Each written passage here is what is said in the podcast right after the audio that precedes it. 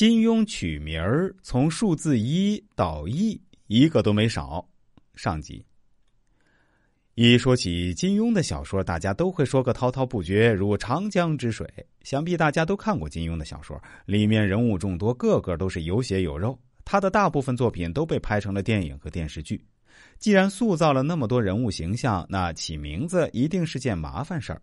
但是金先生取名极为高明，把数字很好的用到人物名字之中，从一到亿竟然都用上了。我们先来说一，那就是胡一刀。胡一刀是雪山飞狐中的灵魂人物，人称是飞天狐狸的后人，武功极高，为人豪迈热情，有点像《天龙八部》中的乔峰。相信很多八零后都看过这部电视剧，讲的是大侠胡一刀和苗人凤的故事。关于二呢，那就是孙不二，是全真七子之中唯一的女性。入道前曾经与全真七子中的马玉是夫妻。孙不二在金庸小说《射雕英雄传》和《神雕侠侣》中都出现过，在《神雕侠侣》中和主人公杨过不对付。后来，杨过与小龙女在王重阳画像面前成亲，并救了他，他才被杨过夫妇的真情所感动，显示出了女性温柔的一面。金庸取名从数字一到亿，一个都没少。取名字谁比得过金庸？还有三，这个大家都熟悉，他就是张三丰。他的名字在很多小说中都出现过，因为他是威名赫赫的武当派创始人，他是一派宗师。在九阳神功的基础上，自创一派武功的原理和招式，主要以借力打力，以不变应万变，在武林中德高望重。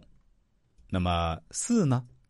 也有，他叫丁不四，是《侠客行》中的人物。丁不四早年杀人太多，后来改过自新，定下规矩：一日之中杀人不得超过三名。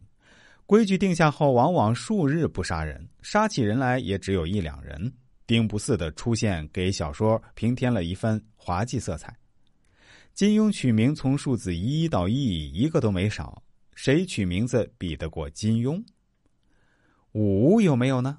当然有的，他叫周武书。《倚天屠龙记》中有一位奇女子，她就是敏敏特木尔，汉名赵敏。周武书是《倚天屠龙记》中赵敏手下神剑八雄中的一员。接下来说六，他就是吴六奇。看过《鹿鼎记》的朋友，大概还记得其中的一个侠豪人物——大力将军吴六奇。他明里是满清将军，却是身在曹营心在汉，暗地里是反清组织天地会广东洪顺堂的红旗香主，与双儿结拜为兄妹。由于归心树夫妇听信了吴三桂谗言，将吴六奇当作大汉奸，砍了他的头颅。然后是七，这个大家都很熟悉，那就是洪七公。洪七公是金庸小说《射雕英雄传》《神雕侠侣》中的江湖五大高手之一，南帝北丐中神通的北丐，是丐帮原带头大哥。洪七公和蔼正义，具有一切正派人物所应具有的优点。其独门武学为打狗棒法和降龙十八掌。